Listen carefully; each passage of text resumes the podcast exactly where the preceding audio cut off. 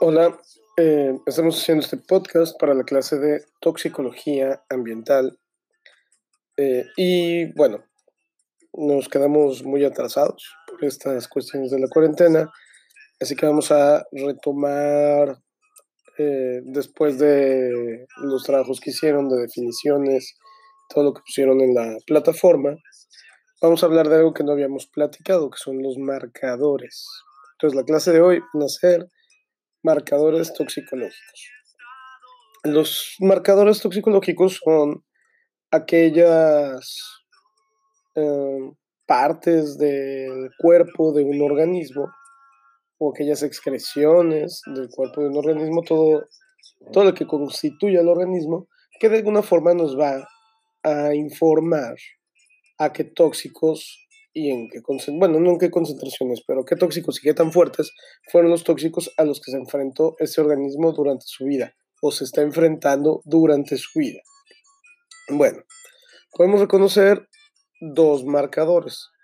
Los marcadores que son invasivos y los marcadores que no son invasivos. Vamos a hablar primero de los que no son invasivos, que son los más sencillos y con los, generalmente, los, con los que generalmente van a ustedes a, trabajar. Los marcadores no invasivos van a ser aquellos que se van a desprender del cuerpo sin que nosotros tengamos que hacer alguna manipulación que pueda ocasionar un daño o un trauma a ese organismo. Por ejemplo, eh, las uñas, no, no, las tenemos que cortar nosotros, se las puede cortar el propio individuo y nosotros nada más recolectarlas. Puede ser el cabello, no necesitamos mucho, necesitamos un pequeño mechón y con eso es suficiente. Puede ser la orina, pueden ser las heces fecales, puede ser el sudor, puede ser la saliva, ¿no? Por ejemplo, este tipo de marcadores los vemos en las películas cuando alguien quiere saber si, si está tratando con el criminal en cuestión y le tenemos que tomar una muestra de su ADN, pues no, no vamos y le sacamos sangre. Bueno, las series no van y le sacan sangre, ¿verdad? Le ofrecen una soda y cuando la agarra y toma y se supone que queda su saliva en la lata o en el vaso y de ahí se puede extraer su materia genética mediante la técnica de PCR o de reacción en cadena, la polimerasa, como ustedes quieran llamarle. Pero bueno, entonces estos tipos de marcadores nos pueden decir si alguien está eh, consumiendo algún tipo de sustancia tóxica, puede ser cigarro, alcohol, una sustancia tóxica por gusto propio, o incluso si está enfrentando algún evento toxicológico durante su vida. Por ejemplo, en la gente del río Sonora, nosotros podríamos colectar uñas, cabellos, saliva, y entonces ver si esas personas eh, están expuestas, están siendo expuestas a un agente tóxico.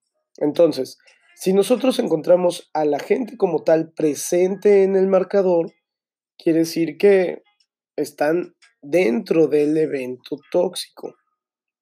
Ahora hay que ver dónde lo vamos a encontrar porque pudo haber ya pasado el evento tóxico y no estar presente. Para eso tendríamos que hacer varias muestras. ¿Por qué? Porque las uñas vuelven a crecer, el cabello vuelve a crecer, eh, la orina excreta cosas dentro de las 72 horas, más o menos, igual que las excretas o la saliva que son los periodos durante que circula el, el sistema ADM, ¿se acuerdan? Absorción, distribución, metabolismo y excreción. Entonces, 72 horas más o menos es el promedio de los agentes tóxicos en el cuerpo. Cuando entran y salen. Cuando hay una bioacumulación, bueno, entonces el periodo se va a prolongar. Entonces tenemos que estar claro de qué tipo de evento tóxico o a qué tipo de evento tóxico nos estamos enfrentando. Los marcadores tóxicos de carácter invasivo van a ser aquellos que entonces iban a ocasionar un trauma para su obtención. Puede ser la sangre, entonces en la sangre tenemos que hacer un corte, un pinchazo en el dedo, un corte en el dedo, meter una aguja a la vena para extraer la sangre y eso ya es un trauma hacia el cuerpo. Puede ser una biopsia, que es todavía más grave porque tenemos que hacer un corte, una mini operación para obtener una muestra de tejido. Puede ser tejido muscular, tejido adiposo, tejido óseo. ¿no? El único tejido que no vamos a obtener con una biopsia es el hematopoyético, que es la sangre, que se la vamos a obtener con una aguja. Es un poquito más fácil de obtener. Entonces, todos estos marcadores son invasivos, por ejemplo, si nosotros queremos establecer un programa eh, dentro de una empresa para ver si un trabajador se droga, por ejemplo, un antidoping, y queremos hacerlo vía un marcador invasivo, pues no nos van a dejar. Los mismos, las mismas personas van a decir, oye, no, no quiero que me piques, no quiero que me cortes, no quiero que me operes. No sería lo más lógico. Digo, a nadie le gusta que le hagan esas cosas. Eh, pero bueno, entonces, estos, estos tipos de marcadores, además, lo que pasa es que nos van a ocasionar, o bueno, no nos van a ocasionar, nos van a requerir, nos van a demandar que estemos de acuerdo con algún comité de bioética. No es así como que tienen el derecho de vulnerar a las personas en ese sentido, o sea, más bien no tienen el derecho. Las personas tienen el derecho a no ser vulnerados en sus cuerpos. No le puedes hacer nada a alguien que no quiera que le hagas. Entonces, eso ya es más complicado. Bueno, entonces en estos marcadores, en los dos tipos de marcadores, nosotros vamos a poder encontrar los tóxicos dentro de un periodo de tiempo. Eso, acuérdense que era la toxicodinamia. lo que va a estar en el sistema ADME desde que se absorbe el tóxico hasta que se excreta. O vamos a poder buscar un daño ocasionado por la exposición permanente al tóxico. Entonces vamos a buscar dos cosas en los marcadores. Una, si el tóxico está presente en el cuerpo, o dos, si va a haber, si el cuerpo tiene un daño originado por exponerse a ese tóxico. Eh, por ejemplo, las personas que están expuestas a un a un toxicón X, mercurio vamos a ponerle, pues van a ocasionar un daño en su organismo por este mercurio. ¿Cómo vamos a obtener ese daño? Pues no lo vamos a poder ver en las uñas o no vamos a poder ver en el cabello, porque ahí vamos a ver lo que se excreta. Entonces algo que tiene que quedar claro es que en los marcadores no invasivos vamos a ver las excreciones del cuerpo.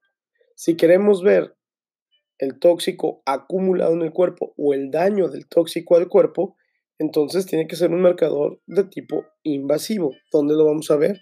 Bueno, primeramente en la sangre. O si ya conocemos que hay un órgano blanco de ese tóxico, pues tendremos que hacer una biopsia de ese órgano blanco. Ahora hay órganos blancos que no podemos muestrear, por ejemplo, el cerebro. Pero casi todos los tóxicos van a estar presentes en la sangre, porque aunque esté acumulado o haya dañado, en la sangre lo podemos encontrar de manera recurrente, porque esa sangre va a pasar por ese cerebro dañado, por ese pulmón dañado, o por ese músculo que bioacumula, o ese tejido adiposo que bioacumula, y se va a llevar parte del toxicón. Entonces ahí lo vamos a poder encontrar. Eh, otra forma es ver el daño celular. Los tóxicos, bueno, eso hablando del daño, ¿no? De la exposición permanente. Entonces, los tóxicos van a alterar, por ejemplo, el ADN de las células. ¿Se acuerdan del experimento que hicimos? Bueno, ese eh, tóxico pues altera el ADN de los, de los organismos. Y nosotros podemos reconocer esos daños mediante una prueba que se llama ensayo cometa. ¿Qué es lo que hace el ensayo cometa?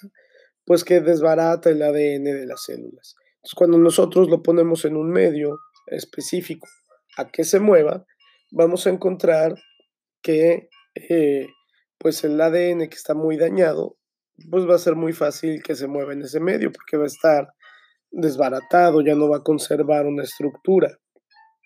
En cambio, el ADN que no esté dañado, que conserva una estructura, pues va a ser más difícil que viaje dentro de ese medio. Sí va a viajar, pero va a viajar más íntegro, entonces le va a costar más tiempo pasar por el medio. El que ya está, pues, llamémosle la palabra, desintegrado, y no que esté desbaratado, sino que ya no forma una molécula eh, compacta como tal, ya no forma una molécula íntegra, pues se va a mover más fácil porque va a haber porciones del ADN más, menos densas que viajen antes que las porciones más densas. Entonces nosotros vamos a poder ver, esto se hace en un gel de agarosa, nosotros vamos a poder ver mediante una microscopía de fluorescencia en ese gel de agarosa lo que llama, podremos hacer el símil de la cola de un cometa. Entonces, células dañadas van a presentar una cola larga y, y abierta, y células que no estén dañadas van a presentar una cola muy chiquita, compacta. Entonces, así podemos saber que esa persona o ese organismo estuvo expuesto al tóxico, esté vivo o esté muerto. Aquí nada más tendremos que tomar ciertas medidas. Nosotros no podemos ir y buscar el ADN de un muerto que lleva cinco años de muerto y hacerle una prueba cometa. ¿Por qué? Porque ya va a estar todo desbaratado, no va a haber ADN que buscar. O el ADN que, que encontremos va a ser el ADN sano, ¿no? Porque va a conservar la estructura. Entonces aquí lo tenemos que hacer mientras el organismo esté vivo. ¿Cómo lo hacemos cuando el organismo está muerto? Bueno, pues en cuanto se muere, lo fijamos. Y una vez fijado, los tejidos van a conservar ese ADN y se puede hacer una extracción en metanol. Eh, de hecho, el ADN en metanol dura muchísimo tiempo. bueno, no vamos a decir que cientos, pero 20, 30, 50 años se han hecho estudios con ADN conservado en metanol y es factible. De hecho, hay gente que todavía los hace en formol, con organismos con más tiempo, y puede llegar a encontrar algo, ¿no? Obviamente mientras más tiempo pase y mientras más alejado del etanol sea el conservador, pues vamos a tener más fallitas ahí, entonces tendremos que, que tomar las medidas precautorias. Por ejemplo, ¿se acuerdan que hicimos con los peces que se morían? Pues los metíamos en etanol para que eh, se conservara ese ADN. La idea era llevar esos peces, bueno, hacer una extracción del material genético de los peces, hacer un corrimiento en geles de agarosa, ya teníamos los geles, ya teníamos las cámaras foréticas y en la Unison la maestra Carmen nos iba a hacer el favor de hacer el corrimiento en el microscopio de fluorescencia, cosa que ya no se pudo hacer por cuestiones de la pandemia, pero bueno, esa era la idea de la práctica. Eh, lamento que esto ya no vaya a suceder no vamos a regresar a clases, esto se acaba el 30 de mayo y nosotros vamos a subir calificaciones el 15. Así que lo que sí podemos hacer es empezar a trabajar con los datos que tiene. No se los había pedido antes porque pensé que íbamos a entrar esta semana y lo quería trabajar con ustedes, pero no se puede.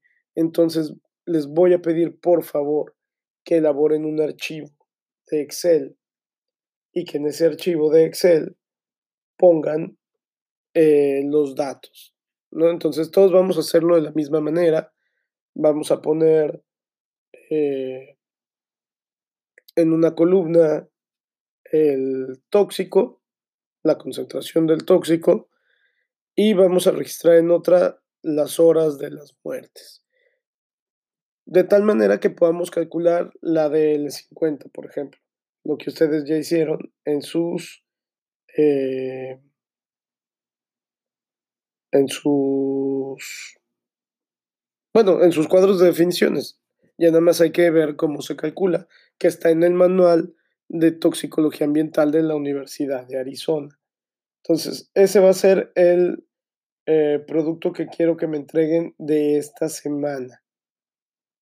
Esta semana vamos a entregar el, este, el avance del reporte de práctica donde ustedes me van a mandar un solo, un solo archivo de Excel integrado, por favor, comuníquense, hablen entre ustedes y entreguenme a mí un solo archivo de Excel.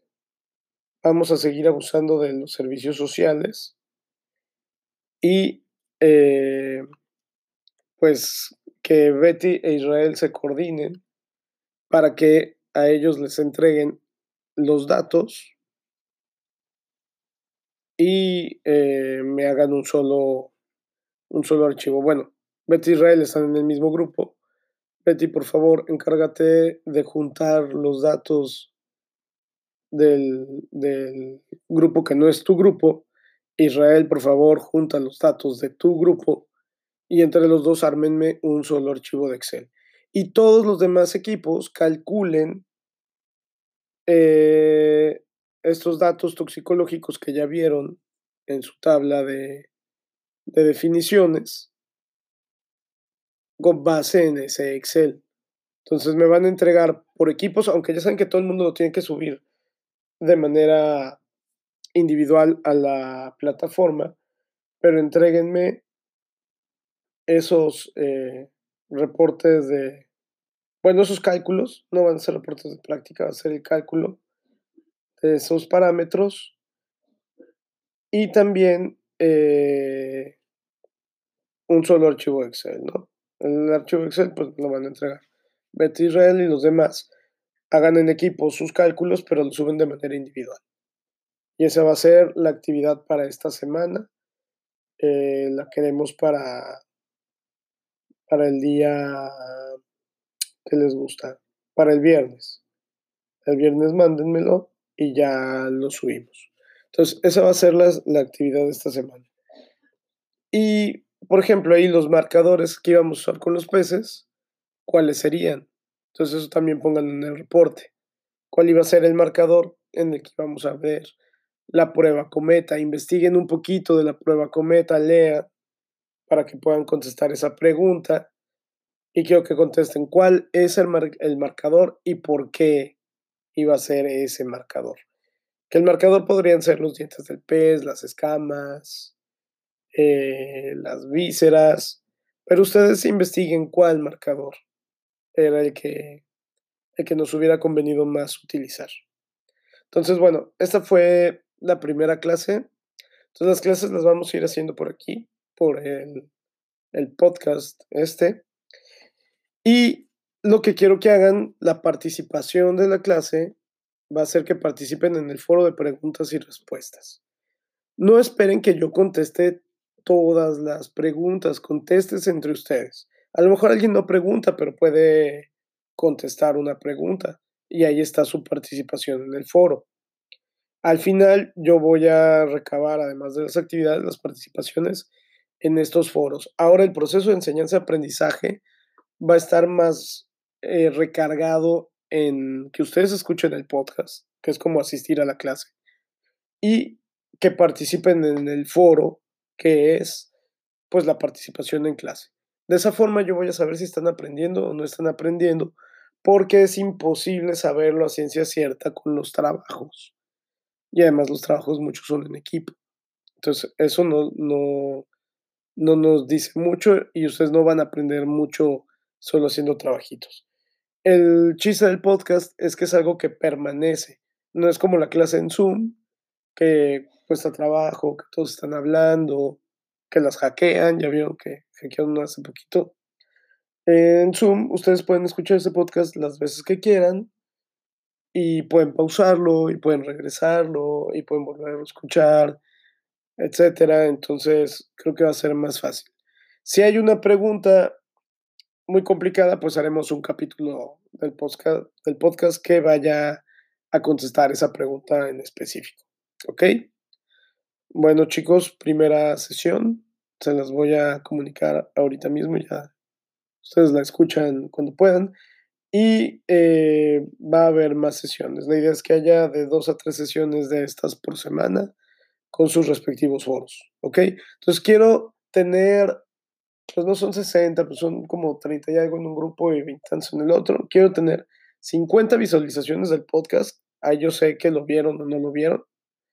Lástima que no puedo saber quién lo vio, porque no me da ese dato la aplicación, pero sí me da el número de veces que se toca y además las participaciones en el foro, ¿ok?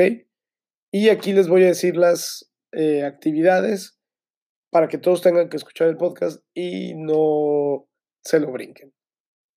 Y además, pues, eh, bueno, ya no vamos a hacer examen. Olvídense de los exámenes. No tiene chiste hacer exámenes. Tiene más chiste las preguntas y respuestas de los foros. ¿Correcto? Bueno, les mando un saludo y que sigan pasando bien su cuarentena. Hasta luego.